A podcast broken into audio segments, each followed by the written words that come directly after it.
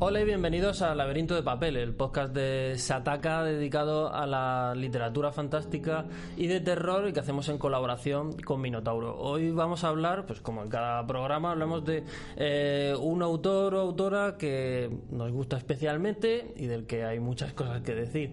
En este caso tenemos a alguien que, bueno, pues podríamos calificar sin demasiado miedo a equivocarnos como uno de los autores de literatura de género más influyentes y más importantes eh, del siglo pasado y cuya influencia pues se extiende hasta, hasta ahora mismo, cuando se siguen estrenando películas y se siguen reeditando eh, su, eh, su, obra.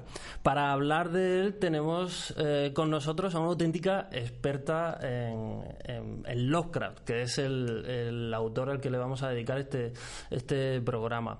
se trata de Begoña Pérez Ruiz. Hola, Begoña. Hola.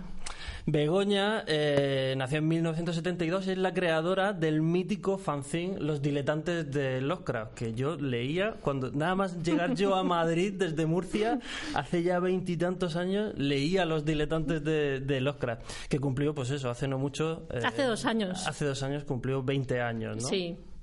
Y también eh, editaste Cartas de Teísmo. Que sí, sí, sí.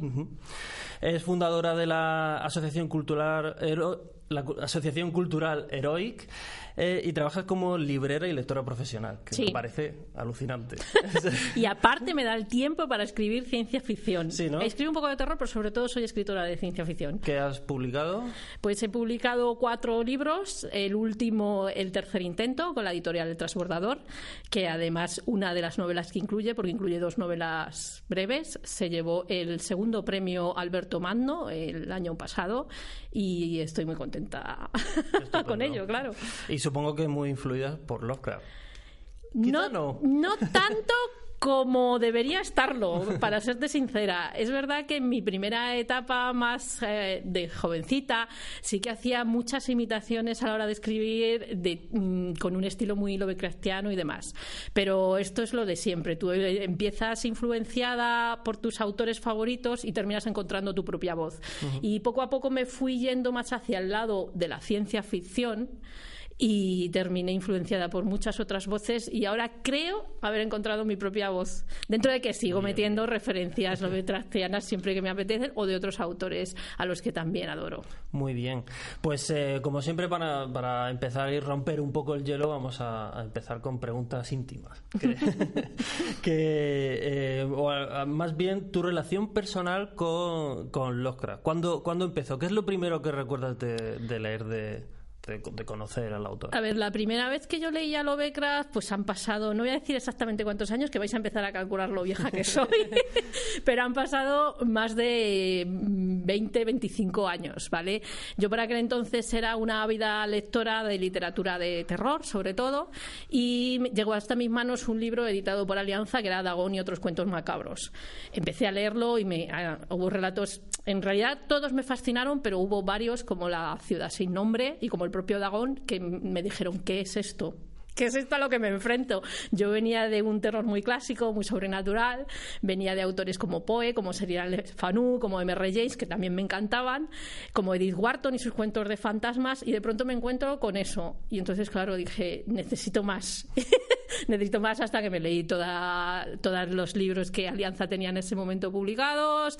Eh, luego fui a Edad, que tenía unas antologías de los libros, los relatos que él hacía en colaboración con otros autores de, de amigos de, del círculo de Lovecraft, eh, luego fui a biografías, luego fui, luego fui, luego fui, hasta que decidí en un momento dado que era necesario hacer un homenaje eh, a ese señor y creé, un, porque tenía tiempo además yo, y creé un club que se llamaba Los Diletantes de Lovecraft, que los diletantes era una palabra muy usada por Lovecraft, que a él le encantaba considerarse un diletante de la vida, aunque el pobre por desgracia no tenía la base económica para serlo, pero él le gustaba considerarse y creé los diletantes de Lovecraft como club por aquel entonces no existía internet, ni había forma casi de comunicarse con la gente de una manera ágil y rápida, pero nos comunicábamos eh, las diferentes personas, en realidad casi, en realidad eran todos hombres menos yo que era mujer, hay que decirlo, pero unos hombres encantadores, eso sí. las diferentes personas que integrábamos el club, pues nos carteábamos, pues había gente de toda España y nos carteábamos. Y en un momento dado yo decidí eh, ya había hecho un fanzine, eh, Lovecraft Dossier, yo sola, sobre la figura de Lovecraft, y decidí hacer un fanzine vinculado al club que había creado. Al club que, por supuesto, yo, como había sido la idea, cogí, hice un Napoleón, me coroné como la directora. Ninguno de esos hombres encantadores que me seguían y que eran miembros del club me dijeron nada. Y yo tiré para adelante. Decidimos hacer el fanzine. Eh, los primeros números, sobre todo, me ayudó Rafael Pina Martínez, que es un, amigo. Eh, luego, cuando él se fue a la Mili, que por aquel entonces existía la Mili, señores, pues ya cogí yo la edición total y absoluta de los fanzines con ayuda de otros miembros del club y seguimos adelante sacando la que ahora es un fanzine de culto realmente, porque yo lo miro en internet y piden unas cifras astronómicas por algunos de sus números. Y bueno, ya digamos que después vino Cartas eh, sobre Ismuth, que era más enfocado a relatos horrorosos que escribía yo y otros amigos los escribían mejores, pero bueno, en, tono terror cósmico, en tono imitación a Lovecraft, y ahí publicábamos pues nuestras pequeñas cosillas, nuestros pequeños experimentos como autores aficionados y luego ya pues eh, me casé, tuve dos hijos y tuve menos tiempo para todo esto hasta que he recuperado mi tiempo hace cinco años y he vuelto un poco pues al mundo de la Asociación Cultural Heroi, a seguir eh, escribiendo mis cosas, lo que pasa que más enfocada a la ciencia ficción, como te dije al principio. Eh, pues muy bien, estos son los, orígenes de, Begoña con, con Lovecraft. Particularmente, mi primer acercamiento a Lovecraft fue a través de la que la conocerás sin duda la antología Mitos de Chulu que publicó Alianza y que es especialmente buena porque eh, tiene una introducción y una selección de Rafael Llopis hmm. que es eh, que es extraordinaria porque te pone como en antecedentes de todo lo que influyó a Lovecraft y también todo el impacto que tuvo. Y de hecho los relatos que tiene no son solo de Lovecraft sino que hay antecedentes hay de Lord Dunsany de Macken y luego se va a los, que le siguieron Deadless Blog sí, contemporáneo Sí, sí, sí, Bueno, pues eh, pues vamos a entrar en materia. Lovecraft para el que no le para el que para quien no lo conozca, que me extrañaría mucho que hubiera alguien escuchando un podcast sobre literatura fantástica que no conozca a Lovecraft, pero bueno, eh, Lovecraft eh, nació en 1890, murió muy joven en 1937. Eh, y, es el, creador de, lo que con el tiempo, ahora hablaremos de eso, se ha ido conociendo como eh, los mitos de Chulu o, el ciclo del horror cósmico de Lovecraft. Es el, creador, digamos, de, esta forma de, ver esta mezcla de ciencia ficción y de terror y que él eh, consideraba como una especie de terror materialista, ¿no? Y que, bueno, pues, pues bueno, vamos a hablar un poco de ello. Creo, creo que es interesante que hablemos un poco del propio eh, Lovecraft, eh, porque su vida personal impacta mucho en, su enfoque literario, ¿no? Claro, claro. A ver, hay que tener en cuenta que Lovecraft nace en un momento de la historia muy importante en cuanto a una serie de eh, cambios, de crisis existencial que sufre el hombre, de nuevos planteamientos. Mm, estamos en 1890 y él avanza hacia el siglo XX, que es cuando están avanzando también a su vez todo lo que son eh, la ciencia, la tecnología, eh, la revolución industrial ya está totalmente implantada. El hombre ya no puede simplemente eh, explicar la naturaleza con elementos sobrenaturales, ya es imposible. aparecen disciplinas para quedarse como es la psicología, aparecen filosofías materialistas que nos enseñan a, a pensar que el hombre ya no es el centro del universo, se pierde totalmente la concepción antropocéntrica del hombre. Solo hay para ver eh, esa esencia que, que recoge Lovecraft como ser humano que está sufriendo todos esos cambios en su mentalidad y en su psicología y en su forma de enfrentarse al mundo, de sentirse tan pequeño frente al universo caótico y enorme que nos envuelve, hay que em, ir a una de sus frases, tiene varias frases que lo reproducen a la perfección, pero una de sus frases es que el hombre es un ser que es incapaz de enfrentarse a lo desconocido, es incapaz de, vencer a lo desconocido. Y ese desconocido es a, lo que Lovecraft nos va a llevar a todos nosotros si aceptamos ese viaje de vamos de tu mano, cuéntanos lo que quieras. Porque además ese desconocido, lo curioso que tiene Lovecraft es que impacta directamente con el inconsciente colectivo nuestro, porque nos, nos retrolleva a los miedos más ancestrales, más atávicos. Él mismo también decía que el horror, el terror, es la emoción más antigua que puede experimentar el hombre. Entonces, yo creo que eso es esencial en la literatura de Lovecraft, el darse cuenta uno de cómo contacta contigo, con tu inconsciente colectivo, porque está ahí todo. Está el miedo ancestral y está esa crisis existencial que se produce a primeros del siglo XX, con todos esos avances de la ciencia, de la tecnología y a su vez con todos esos horrores que traen eh, conflictos eh, internacionales como pueda ser la Primera Guerra Mundial. Lovecraft no llegó a asistir a la Segunda. Si hubiera asistido a la Segunda, yo no sé qué chulo nos hubiera sacado de la chistera porque ya bastantes horrores tenía. Luego también hay que tener en cuenta, aparte de, mm, de esto que es más propiamente, digamos, de la del choque histórico que sufre Lovecraft en la propia educación familiar que tenía Lovecraft. Lovecraft era un niño que nació, digamos, con una, con una naturaleza un poco enfermiza, muy dado a, ponerse malo, no soportaba el, frío, tenía que estar siempre en ambientes de calor para sentirse pleno. Y su madre. Si, me permite, supongo que si hay alguien eh, que conozca a Lovecraft, está escuchando todo esto, le vendrán a la, a la mente sin duda distintos cuentos de Lovecraft que reflejan estos miedos, estas dolencias. Aire frío, por ejemplo.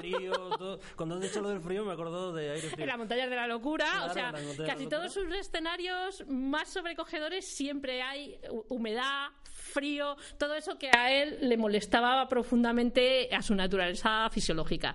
Y el problema es que tenía una madre bastante controladora en el sentido de que le tenía como en una burbuja. Además, él, la madre procedía de una, mm, no vamos a decir aristocracia, pero sí una burguesía alta, aunque luego mm, se vino a menos, porque Lovecraft murió en la más absoluta miseria. Y claro, le educaron de una forma eh, muy, muy eh, conservadora, por así decirlo. Él se pensaba que era un caballero inglés, era muy dado a considerarse más inglés que americano, aunque luego a lo largo de su vida, ya cuando se relaciona más con el exterior, con amigos a través de, de cartas y a través de contacto personal, pues se abre más al mundo moderno y acepta más unas ideologías más cercanas al socialismo que al conservadurismo que tenía tan rancio en su primera época. Pero bueno, yo creo que nos pasa a todos. Al mm. principio de nuestra vida podemos abrazar una ideología y según va cambiando la vida vas eh, yendo hacia un lado y hacia otro. Hay gente que va hacia el lado conservador y hay gente que va hacia el otro lado justamente. O sea, depende de cómo te trate la vida. En el caso de Lovecraft fue una conversión de lo más conservador hacia un poquito menos de conservador dentro de que él eh, no podía salir tampoco de su propia naturaleza. Eh, me llama la atención que siendo tan conocido y habiéndose estudiado a fondo la personalidad de, de, de Oscar, hay un par de, biografías que, que analizan eh, a fondo toda su correspondencia que mantuvo durante, durante, durante décadas con, hmm. pues, con, otros autores, con sus amigos del círculo de, de Lovecraft. Eh, me llama la atención porque me da la impresión de que pese a, todo lo que sabemos de él, es un autor que posiblemente debido a que el, éxito y el conocimiento que tiene la gente de, los, de los mitos y de la literatura de Lovecraft no proceda estrictamente de sus relatos, sino de luego hablaremos de ello, los juegos de rol, en fin, el impacto en la cultura popular. Es un autor muy conocido, pero a la vez también muy desconocido, muy mal interpretado, ¿no? Sí, vamos a ver, es que eh, las biografías que hay de Lovecraft, yo puedo citar las tres eh, que considero más importantes. Está por un lado de, de, por un lado la de Sprague de Khan, que a mí me parece una biografía un tanto perniciosa para la figura de Lovecraft, porque eh, se basa sobre todo en, hacerle parecer un ghoul, un personaje de sus propios mitos.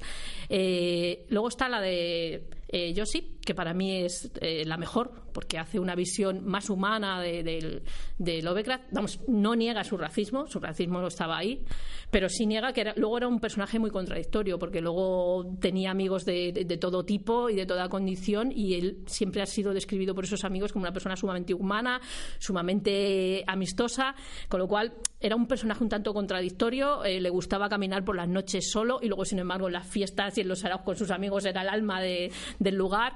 O sea, lo que viene siendo eh, un ser humano lleno de, contradicciones, eh, yo creo que marcadas por esa educación que tuvo de su familia y por esa concepción que tenía del mundo que le resultaba muy, muy agobiante y que se sentía, en realidad, siempre se sintió él como un fracasado dentro del mundo. No llegó a publicar ningún libro, que era su gran sueño, solo relatos en revistas de género pool. Entonces, hay que tener en cuenta que Lovecraft era un personaje muy, muy contradictorio. Como digo, la de Joseph me parece más acertada, sobre todo porque se enfoca más en, el lado literario que en, mira, Lovecraft eh, no hacía bien el amor en la cama a su mujer, mira, Lovecraft eh, odiaba esto, mira, Lovecraft, a ver, me estás hablando de un personaje literario, prefiero que te centres en, lo literario, aunque tenga que ver luego eh, su vida dentro de los mitos, pero céntrate en lo demás. Y luego está, que a mí me, gustó gratamente, una que publicó eh, Gasmas, una editorial española, que es H.P. Eh, Lovecraft, El caminante de Providence, eh, escrita por Roberto García Álvarez, que yo creo que merece la pena, está muy bien, muy bien documentada. Es muy, reciente. Es muy reciente y la verdad es que está muy bien. Todas ellas es verdad que, se basan mucho también en, el estudio de las cartas de Lovecraft, que era un tío que escribió, pues yo que sé, como 100.000 cartas, una barbaridad de cartas. Es como si un señor hoy en día está en Facebook, venga, dale, todo, todo el día en Facebook metido dándole al Twitter y pues lo ve que lo que hacía en aquel entonces era escribir muchas cartas. Pero es que sus cartas son, cada una tiene que ver con un tema, o sea, eh, con Clarkston Smith hablaba más de poesía, de esculturas, con Robert E. Howard hablaba más de mitología antigua, del Imperio Romano, con otros autores hablaba de política, de su concepción política, o sea, era un personaje muy diverso. Y yo creo que lo justo es estudiarle en su diversidad y en su complejidad. Y aún así, pues oye, si luego le juzgas como mala persona, pues sin conocerle, eh, creo que es un error. Pero incluso literariamente ha sido mal interpretado. Mal mm. interpretado en el sentido de que mm, mucha gente que acude a sus relatos pensando que va a encontrar una cosa, luego resulta que se encuentra otra, ¿no? A ver, el problema de Lovecraft, yo fíjate que yo amo a Lovecraft, es mi autor de literatura de terror favorito, o sea, con eso te lo digo todo.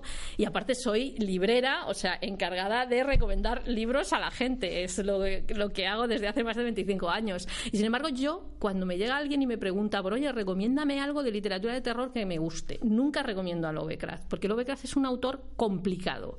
O te gusta mucho o no te gusta nada. Y creo que para acercarse a Lovecraft, primero hay que acercarse por otros autores. Me parece muy bien empezar por los mitos de Chulu, que además tiene una introducción, como tú mismo has dicho, muy buena de Rafael Llopis. Me parece una elección perfecta porque además vas conociendo otros autores, otros estilos y te puede incluso gustar más a alguien que lo ve. Gracias eso ahí, cuestión de gustos, yo no me meto. Yo particularmente tengo devoción por Robert Bloch. Esto es algo, es una cosa que tengo con Yo por, por, Lord Danzani, pero bueno, cada uno de su palo. Cada uno de suyo, Cada uno de su palo. Y también amo mucho a Clara Stone Smith para mí, eh, el estilo literario que tenía Gladstone Smith era superior literariamente, que no lo digo de la concepción y de la imaginación, a Lovecraft. O sea, Lovecraft es verdad que tiene también un estilo muy recargado, muy ampuloso, que nos puede echar para atrás. Y que muchas veces le han valido críticas de es que Lovecraft no escribe bien.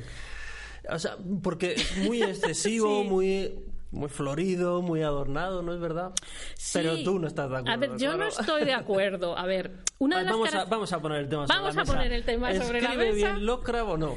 A ver, personalmente no puedo decir a nivel literario que escriba bien. Pero hay que tener en cuenta una cosa. Una de las características fundamentales de la literatura de Lovecraft, de todo lo que nos cuenta, de que está presente en todos sus relatos, pertenezcan al ciclo de Chulo o no, es la atmósfera. Lovecraft tiene una atmósfera que básicamente no la tiene ningún autor. Es verdad que luego la han imitado un montón después de él, pero claro, tú puedes imitar el estilo, pero conseguir que el estilo encaje con la inventiva y que encima me estés contando algo mínimamente novedoso es bastante complicado. Eh, la atmósfera de Lovecraft supone que casi todos sus personajes, por no decir todos, están en primera persona. El narrador es una voz en primera persona. Entonces el lector acepta coger de la mano a ese narrador e irse con él a ese viaje a los, a los infiernos, al descenso, que desde la primera frase nos va diciendo que va a terminar fatal. No nos, no nos dice cómo termina, porque los finales de Lovecraft siempre tienen algo que sorprenden, pero nos dice que va a terminar fatal. Y tú te coges de la mano con el señor y te vas. Lovecraft no es un autor de descripciones, es un autor de creación de atmósfera. Para crear la atmósfera, Lovecraft se valía de todos esos adjetivos ominosos, eh, recargados, incluso arcaicos para la época en la que escribía. Y eso funciona muy bien en ese tipo de literatura. Yo no me imagino a Lovecraft escribiendo de otra forma para crear esa atmósfera. Igual que no me imagino a Stephen King escribiendo con esa atmósfera. Y de que conste que Stephen King tiene un cuento de Bernie's Mysteries basado en, que es una maravilla de cuento basado en Lovecraft, porque fue uno de los grandes autores que le influyó. Pero yo no me lo imagino ya de otra manera. No puedo decir que escriba bien literariamente, o sea, Prefiero la prosa de Clarkson Smith, como te he dicho, de sus contemporáneos. Prefiero a Lord Dunsany, de sus eh, autores favoritos. Prefiero a muchos otros pero es que no le pega otra cosa. No le pega otra cosa. ¿Cuál, crees que es su, Un poco ateniéndonos a esto, ¿cuál piensas que son las, las obras clave de, de, de los Craft? Que como bien has dicho, solo tiene una novela corta, en las montañas de la locura, y luego un montón de cuentos. Bueno, un montón, pero tampoco tantísimos. Unos cuantos cuentos. A ver, tiene como 70 relatos si no hablamos de las colaboraciones. De esos 70 relatos, me imagino que la mayoría de la gente pensará, todos son de los mitos. Pues no. no. Solo se pueden considerar de los mitos 12, 13. Y yo mantengo mis distancias respecto a esos 12 y 13 que eran los que decía Derlet que eran propiamente de los mitos. Es verdad que luego hay relatos donde hay elementos que se pueden considerar que pertenecen al ciclo de Chulu, pero eh, estamos hablando de que el señor escribió como 70 relatos y solo unos 10 son de los mitos. ¿Por qué? Porque hay tres etapas en la literatura de, Lovecraft. Una primera que son los cuentos más macabros o más góticos, si quieres verlos, más influenciados por Poe, que era uno de sus autores favoritos, que esta etapa digamos que va hasta 1920. Luego la segunda etapa es una etapa mm, más eh, del ciclo de los sueños, más onírico, influido por Lord Dunsany, que era otro de sus fetiches como autor que esta etapa va desde 1900, bueno, digamos que termina en 1925. Y luego la última etapa, que es la que todo el mundo piensa que es solo Lovecraft y Lovecraft solo escribió eso, que es la del ciclo de Lovecraft, que empieza en 1925 hasta 1935. Si quieres que te diga un relato de cada una de estas etapas, pues a ver, yo de la primera creo que el extraño es el más característico. ¿Vale? De, esa etapa. O incluso el grabado en la casa, con ese viejo enfermizo eh, y ese grabado eh, caníbal. Bueno, caníbal el grabado no, pero sí la escena en sí.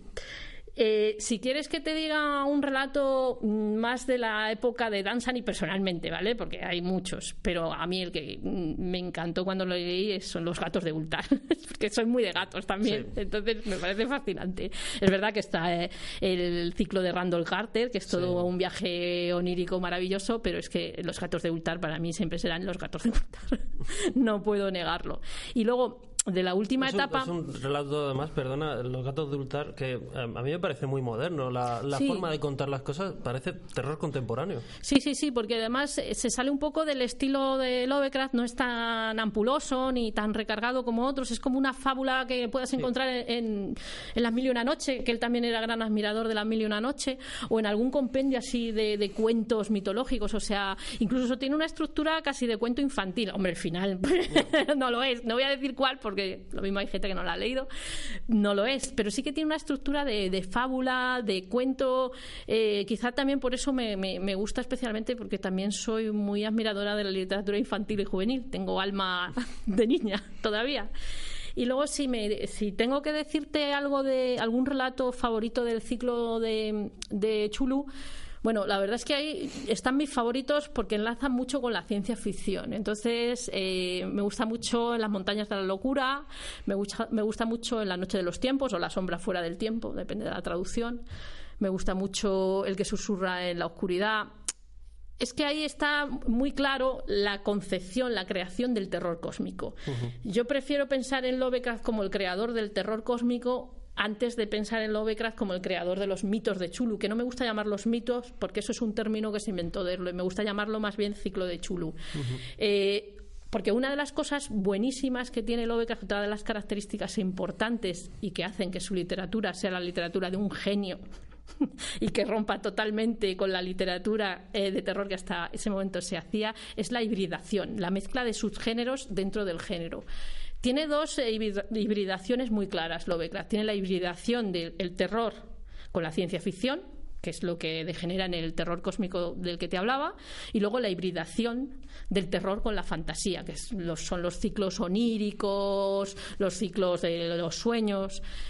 Esa es una de las características que más te puede gustar y que yo creo que más consigue también eh, eh, eh, ese no poder dejar de leerlo. Yo es que soy también una autora que como autora y como lectora me gusta mucho hibridar, me gusta mucho la mezcla de los géneros no realistas, porque creo que es donde nace la originalidad y donde se crean nuevos mundos. ¿Crees que si eh, Lovecraft hubiera seguido vivo, hubiera podríamos hablar de nuevas etapas? ¿Hacia dónde se dirigía su literatura? Eh, a mí me hubiera gustado realmente que, hubiera vivido más, ya solo porque el pobre señor no tuvo una vida demasiado larga ni demasiado holgada en, el terreno económico sino porque viera su sueño eh, cumplido, que es publicar libros. Cuando él se muere, eh, August Derlet que desde luego eh, no le hizo mucho bien con la creación de los mitos de Chulu a la figura de Lovecraft, pero hay que aplaudirle mil veces por haber sido el gran difundor, difusor de la, de la obra de Lovecraft. Él crea Arkham House, la mítica editorial, para difundir, entre otras, y sobre todo principalmente la obra de Lovecraft. Y es a partir de ese germen, cuando ya en los años, sobre todo en los años 60, cuando ya Lovecraft pues impacta en todas las facetas de la cultura popular, no solo la literatura, sino los cómics, después los videojuegos, después vendrá el cine. Entonces, a mí me hubiera gustado que viera más para que viera ese sueño cumplido de mm, no ya tanto, yo creo que le hubiera agobiado el tema de, ay, me he hecho famoso. Yo creo que él no hubiera no hubiera sido muy amigo de eso, pero sí que viera su sueño cumplido de ser un escritor con libros en el mercado. Eso me hubiera me hubiera gustado y también me hubiera gustado ver qué impacto hubiera causado en él la Segunda Guerra Mundial, porque ideológicamente, como te digo, al final de su vida estaba tendiendo hacia un socialismo, estaba un poco abandonando ese mm, no voy a decir que, no fuera racista, sino, pero estaba abandonando un poco esa percepción tan cerrada que tenía del mundo él y tan estancada. Eh, y me hubiera gustado que hubiera visto la Segunda Guerra Mundial y, fenómenos eh, y conflictos que vinieron después para ver realmente. Yo creo que hubiera terminado escribiendo ciencia ficción pura, sinceramente. Creo que hubiera abandonado totalmente el terror. Seguiría ahí eh, con elementos ominosos, pero yo creo que hubiera hecho como autores de su círculo, como el propio Henry Kuttner, y hubiera escrito ciencia ficción. Pues hablemos también un poco de, los, de los mitos. Has contado mm. un poco cómo fue la, génesis. Fue un poco Derleth el que, el que puso el que puso orden. De hecho, creo que entre los fans de Lovecraft de línea dura, por así decirlo, pues Derleth no, es demasiado apreciado, precisamente por esto que dices, porque como que simplificó, ¿no? Sí, ¿Qué diferencias hay entre el, el, ciclo de Chulu de Lovecraft y los mitos, que es lo que se convirtió luego? A ver, eh... porque bueno, ponnos también un poco en antecedentes sobre eh, qué lo componen todos los la cosmología esta que sí, a ver, la historia que relata los mitos de Chulu o el ciclo de Chulu, como lo quieras denominar, eh, nos cuenta que hace muchísimos años, antes de que el hombre habitara la Tierra, habitaban unos seres del espacio exterior unos extraterrestres. Esos seres son muy poderosos, pero sobre todo es importante que no se rigen por nuestras leyes físicas. Tienen otras leyes que son capaces de atravesar el espacio-tiempo. Como ves, hay elementos puros de la ciencia ficción en esa historia, porque están las razas alienígenas, están también los viajes en el tiempo y están también los viajes a otras dimensiones. Lovecraft era un señor que, aunque por desgracia no pudo ir a la universidad, entre otras cosas por sus problemas enfermizos y por su poca sociabilización, por así decirlo, eh, era un señor muy docto y muy leído. Entonces él estaba siempre al tanto de los grandes avances de la ciencia y de la tecnología. Él conocía, por ejemplo, las primeras, eh, las primeras eh, charlas de Einstein sobre la teoría de la relatividad y demás, le daban bastante miedo de hecho, luego en cuentos suyos como El sueño de la casa de la bruja, puedes ver el tema de cómo usa las matemáticas, eh, digamos, para acceder a otras dimensiones, que sería eh, hilando hilos un poco mm. multiversos de la física cuántica que adelantó ya Einstein.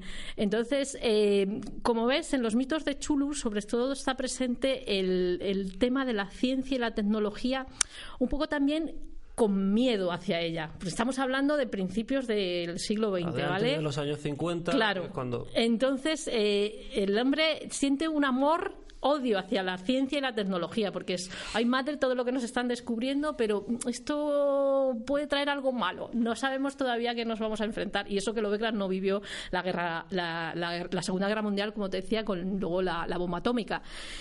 Entonces está un poco ahí en terreno de mm, qué va a pasar. Luego en los, en, los relatos pertenecientes a los mitos de Chulu, de Lovecraft, vemos claramente, además, que hay dos saberes enfrentados y a su vez que a veces van juntos, pero aún así no consiguen vencer al mal que es el saber científico, el, típico hombre de ciencias, matemático, investigador de la Universidad Miskatonic, que se mete ahí y que parece que va a intentar eh, enfrentarse a ese mal, que es un mal, por supuesto, ancestral, súper eh, primigenio. Y luego está el, saber popular, el hombre de leyendas que te cuenta, no, pues en este sitio parece que tal, y ni siquiera ni el, ni el hombre del siglo de, antes del siglo XIX, el que estaba más enlazado con lo sobrenatural, ni el hombre del siglo XX que acaba de nacer como científico y como tecnológico, consigue vencer a esos, esas criaturas que vienen del espacio, no las consigues descifrar, son totalmente desconocidas. Que, eh, eso es la concepción que tiene Lovecraft de su creación. Luego hay que tener en cuenta, pues eso, que él no lo hizo tampoco con un modelo sistemático, estructurado, donde aquí están unos dioses buenos y aquí están unos dioses malos. Él no los consideraba realmente dioses, sino razas extraterrestres que no sabemos explicar.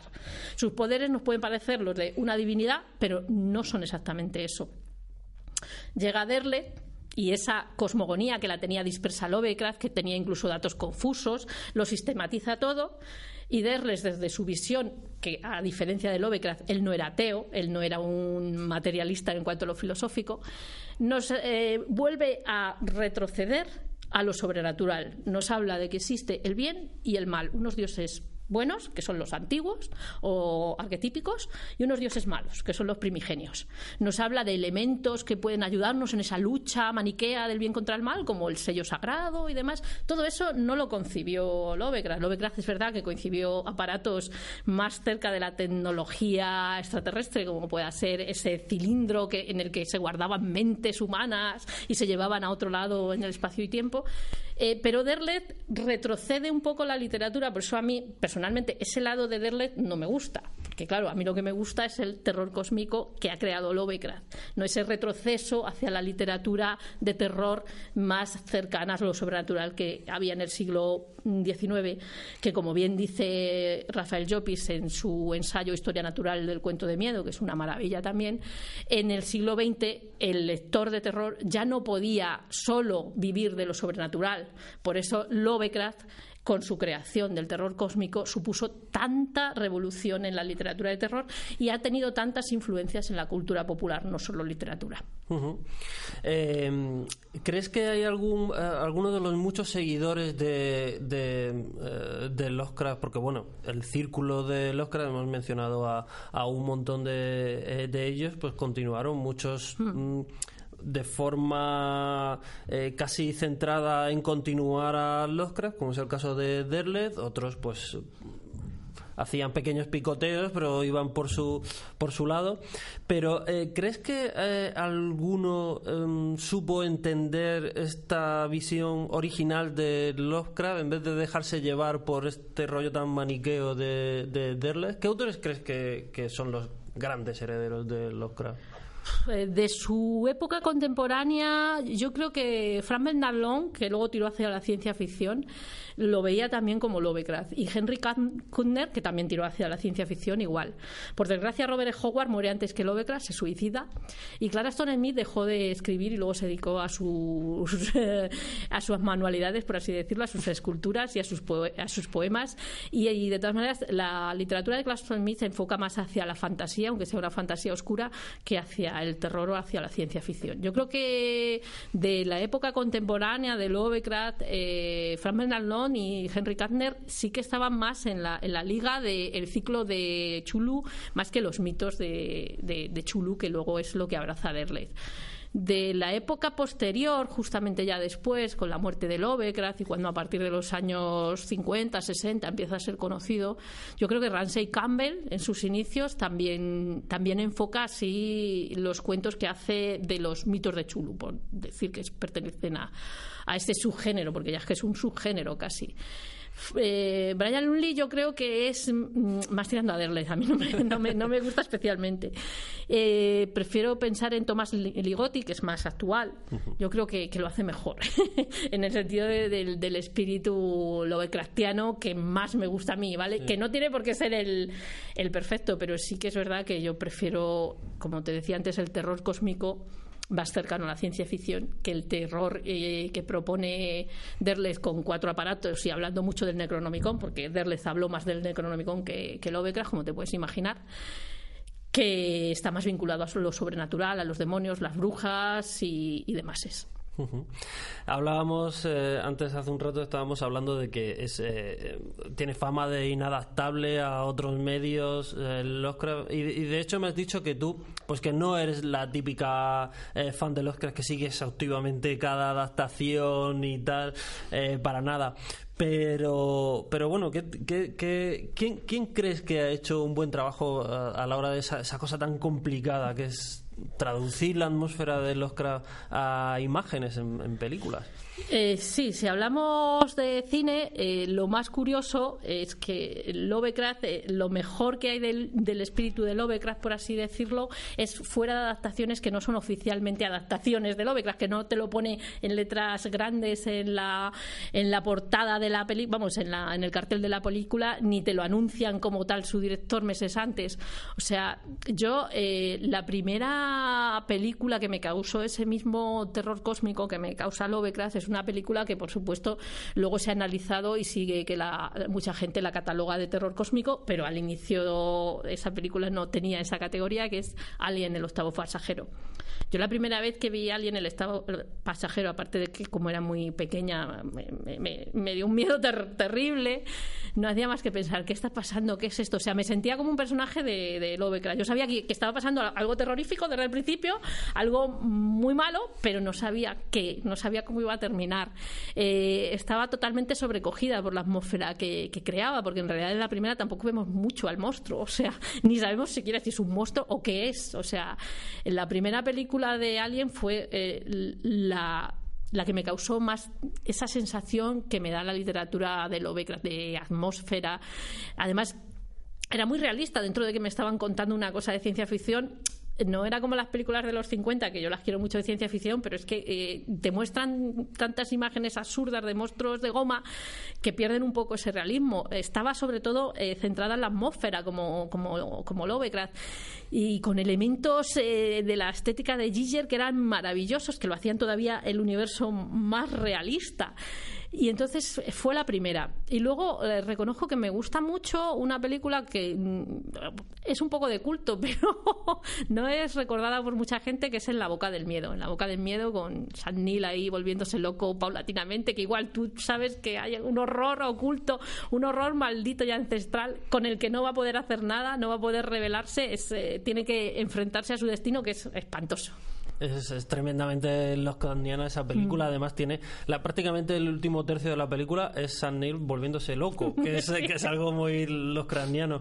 Eh, toda la parte final en la que está eh, como en una celda colchada, escribiendo insignias y tal. Todo eso es, es muy Lovecraft. De hecho, John Carpenter también dirigió otra, otra, otra película que mucha gente, al igual que pasa con Alien, pues se ha vinculado a, a Lovecraft, aunque no lo, no lo adapte de forma oficial que es la cosa, que tiene muchos elementos de la boca del miedo, o sea, en la boca del miedo, en las montañas de la locura y, demás, toda la nieve, eso que hablábamos. ¿Y oficial no hay, no hay nada que te guste?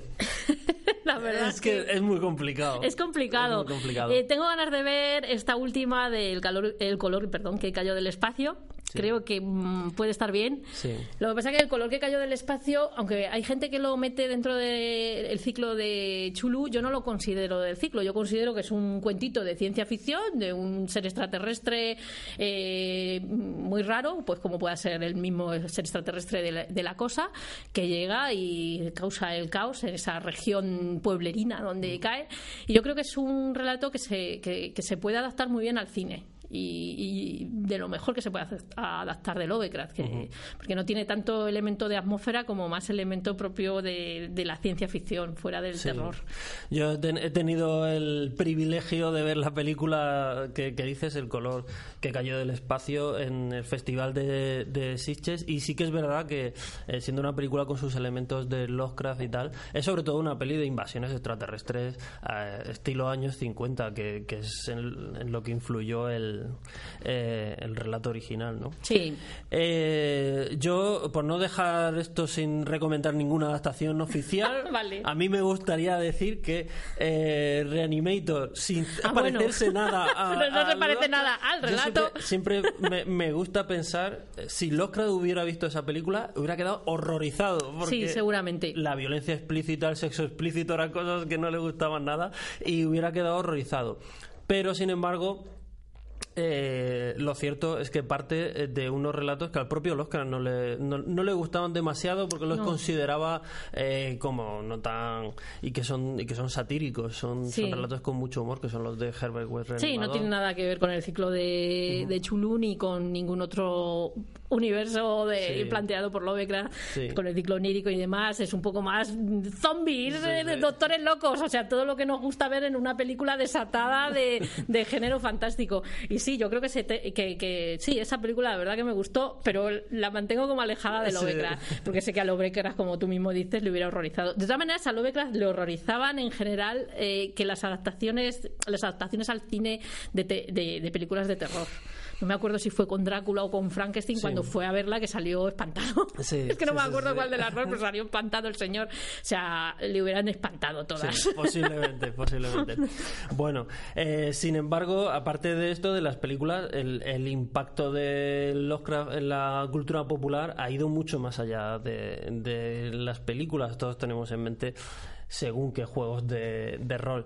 Para, para hablar de, todo eso, pues tenemos a un invitado que, como siempre, al final de nuestro programa nos habla un poco de, eh, pues de algún tema paralelo a lo que hemos estado eh, tratando con anterioridad. Esta vez tenemos aquí a Jorge Luser, que nos va a hablar de el impacto de Lovecraft en la cultura pop. Hola Jorge. ¿Qué tal?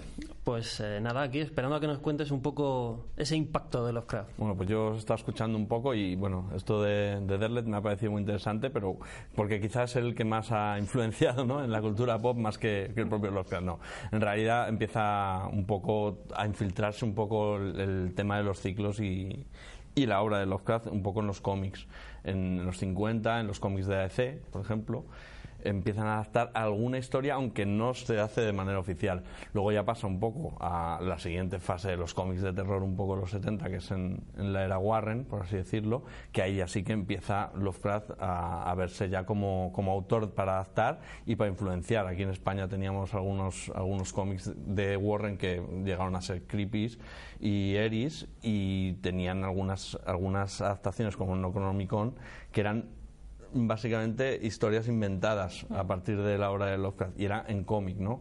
Era diferente. Luego habéis hablado un poco de cine, también yo creo que es importante, aunque son también adaptaciones, la televisión, es importante la siguiente eh, serie que hizo después de Twilight Zone, Rod Sterling en Night Gallery tiene ya algunas adaptaciones de Lovecraft y hace que ese nombre ya salga un poquito de, lo que son las páginas y empiece un poco a, a tomar fuerza y a tomar forma en otros medios más accesibles a la, a la gente. Y es donde empieza un poco, yo creo, a, formarse un poco la, burbuja de, de cultura pop Lo- Lovecraft que estamos viviendo ahora a través de un poco de, del mundo que se crea en, en cuanto a música, en cuanto a juegos de rol, que empezarían un poco en los 80.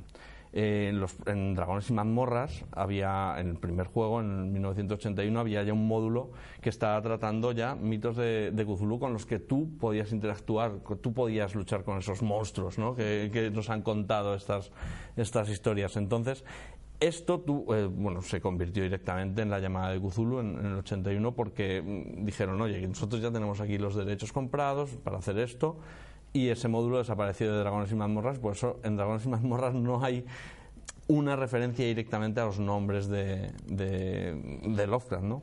Entonces, bueno, pues yo creo que el, el, papel de los juegos de rol ha ido incrementando un poco esa, ese universo, que me gusta a mí llamarlo, universo compartido de Lovecraft, fuera ya del cine, fuera de la literatura, que es algo que la gente que le gusta jugar se ha ido metiendo un poco, mm, también con, el cómic ahí acompañando, y ya, pues si nos metemos en el tema de, pues eso, de la música, el, heavy metal, ¿no? El, black metal, hay grupos que tienen el nombre de, de, dioses, ¿no?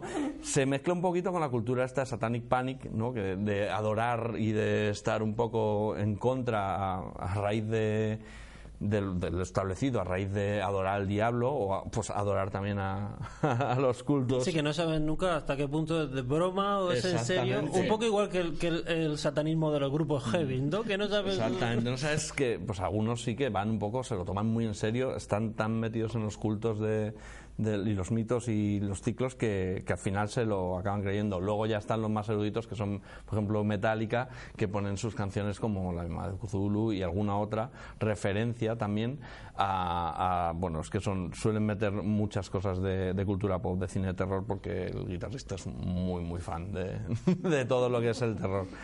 Y, bueno, pues llegamos un poco a, un, a, un, estado en, el que en los, en los 90 y demás eh, estos juegos de rol ya se hacen virales, no porque no existía la viralidad, pero sí que se constituyen ya su propio mundo, ¿no? Y los propios juegos tienen ya sus libros de monstruos, muy importantes, los libros de monstruos que te comprabas para saber qué, qué, monstruos habían los, ¿no? te viene con, y ya desarrollan un poco el, el, juego a base, a raíz de, de, lo que son las dinámicas de un relato de Lovecraft normal.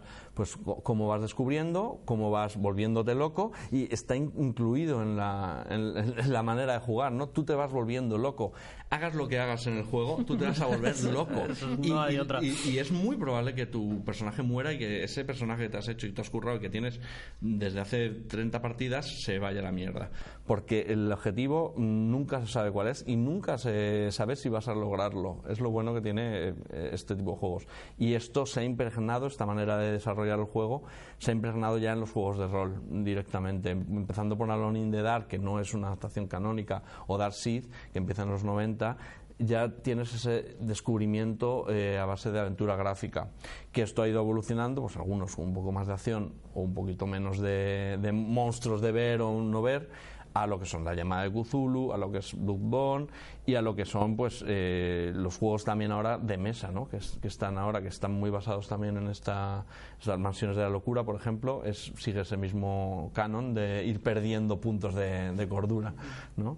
Y bueno, pues luego eh, Lovecraft, eh, todo esto ha ayudado a que eh, se haya convertido, pues eso, como un, universo compartido para un montón de gente que ni siquiera mm, tiene por qué jugar, ¿no? Eh, los cómics eh, vuelven a, a, vuelve a entrar Lovecraft, muy importante, con por ejemplo, Mike Mignola en Hellboy, Alan Moore y su Nomicon, ahora la obra de, Providence que, había un poco recopilado ya todo lo que él considera que, tiene Lovecraft que decirse, como reinterpretarlo y hacerlo, darle su dote de erudición y dar sus notas y, completarlo. Es una, obra, pues son 10 números o así. Está recopilado en, en tres tomos, o sea que son 10 o 12 números. Sí, pues es una, una, recopilación un poco completa de, y unitaria de lo que él considera que son los, los mitos o, o, lo cómo interpreta la Lovecraft o la parte por lo menos de, de dioses y demás. Eh, luego, aparte de todo esto, eh, es muy interesante, bueno, cómics canónicos que haya, hay 20.000 adaptaciones de, de Lovecraft, 20.000 antologías. Yo creo que las mejores eh, de las últimas que han salido son una que ha editado Norma, una antología de, Lovecraft, está muy bien, de varios autores. y a mí la que me gusta más especialmente es la de Eric Krieg, que es de sacó la cúpula que es espectacular. Es en blanco y negro pero es una una una antología interesantísima por cómo los adapta y por el dibujo que es para volverlos a ver una y otra vez Y luego, pues bueno, aparte de todo esto de, cómics, es que a mí, me encanta eh, el concepto de que Lovecraft y sus monstruos, sobre todo Cthulhu, se haya integrado en la cultura pop como se ha integrado a nivel meme, a nivel eh, convertir a Cthulhu en, presidente del gobierno, ¿no? Es el mal menor, ¿no? Vota el mal menor. Es, es, como un icono un poco, eh, vamos a decirlo esto que suena un poco mal porque está ya un poco pasado, lo tenemos un poco superado, pero es un poco icono friki, ¿no? Es icono friki ya con su peluchín que se regala en Navidad, con su gorro de Papá Noel y demás. O sea, quiero decir, es algo que la gente conoce, que sabe lo que es, sabe dónde. Es como un poco, para hacer un poco ramplona, pero como la camiseta de los Ramones de lo que es el terror, ¿no? O sea, te lo puedes encontrar en cualquier parte en HM. Y no necesariamente todo el mundo que la lleva sabe lo que son los Ramones. Ni los ha escuchado. Claro, lo mismo que pasa con, con quien se compra el, peluche o lo que sea camiseta de Superman. bueno, también esto empezó un poco también en, a finales de los 90 y 2000 con los muñecos de Todd McFarlane y demás, que empezaba a sacar un poco cosas de cultura pop y las integraba en, pues, en, un muñeco, ¿no? un muñeco es lo que significaba que es algo, ¿no? Es un, un tótem, ¿no? Y ver un muñeco del propio Cthulhu tiene además doble, doble rasero porque en realidad todo empieza con una, con una figura. Así que bueno, yo creo que, es eso. visionar todo lo que es Lovecraft ahora en, la cultura pop es un poco imposible. Pero saber que está impregnado de esa manera. Y es una pena pues que no que esto el cine no lo vea y diga, vamos a ver, si es que aquí hay un público, por lo menos para series o algo así, ¿no? Que hagan algo echando ya los millones que necesita visualizar un, un profundo.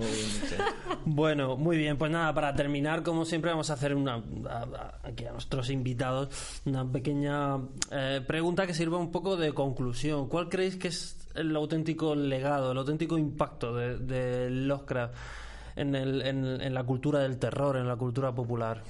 Jorge. Yo, pues eh, a mí me parece que es muy importante la manera en la que están narrados los, los relatos, ¿no? Eh, ya más allá de, de, los monstruos y de todas las conexiones con la ciencia ficción, a mí me parece muy importante cómo está eh, contado dentro de lo que encuentra un personaje. Claro que no lo inventó Lovecraft, pero sí que lo utilizó tanto que al final es un... Lo codificó. Lo codificó, ¿no?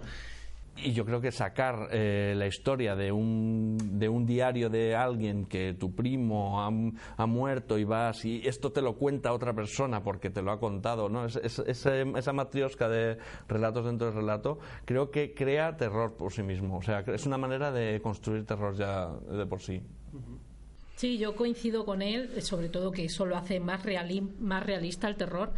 Que claro, una cosa importante que la gente no puede llegar a pensar es que cuando tú escribes sobre géneros no realistas tienes que hacerlo realista, tienes que el lector se lo crea. Y Lovecraft es un maestro en eso, eh, usando esa técnica, como bien ha dicho él, y también usando elementos eh, propios que ya habían usado otros autores, como son los libros mágicos, como son los, los lugares malditos, ese triángulo que tenía de Arkan, Ismuth y Dunwich. Pero eh, esos elementos que él hizo creaciones propias también los acompaña con lugares reales y con libros malditos reales, con lo cual hay una sensación ahí de realismo que te hace que meterte de mm, la cabeza hasta los pies con el protagonista y, como decía antes, eh, recorrer con él el viaje hacia el infierno, la atmósfera Mm, es que la, hibridación de ciencia ficción, terror, fantasía, lo tiene todo. Lo ve sinceramente, yo sé que hay gente que no le gusta, pero es que a mí me apasiona. Muy bien, bueno, pues eh, hasta aquí nuestro, nuestro tiempo. Se nos han quedado muchísimas cosas en el tintero. Nos gustaría que nos dejarais, como siempre, vuestros comentarios, eh, que nos contarais cuáles son vuestras cosas favoritas de, de Lovecraft que creéis que hemos acertado en el análisis o no. Y mientras tanto, pues nada, me despido de Jorge, Begoña, muchas gracias. Gracias a vosotros. Y bueno, pues Recordad que nos podéis ver en YouTube, en ebooks, en Spotify, en iTunes, todos los sitios habituales y nos vemos en la próxima entrega de Laberinto de Papel.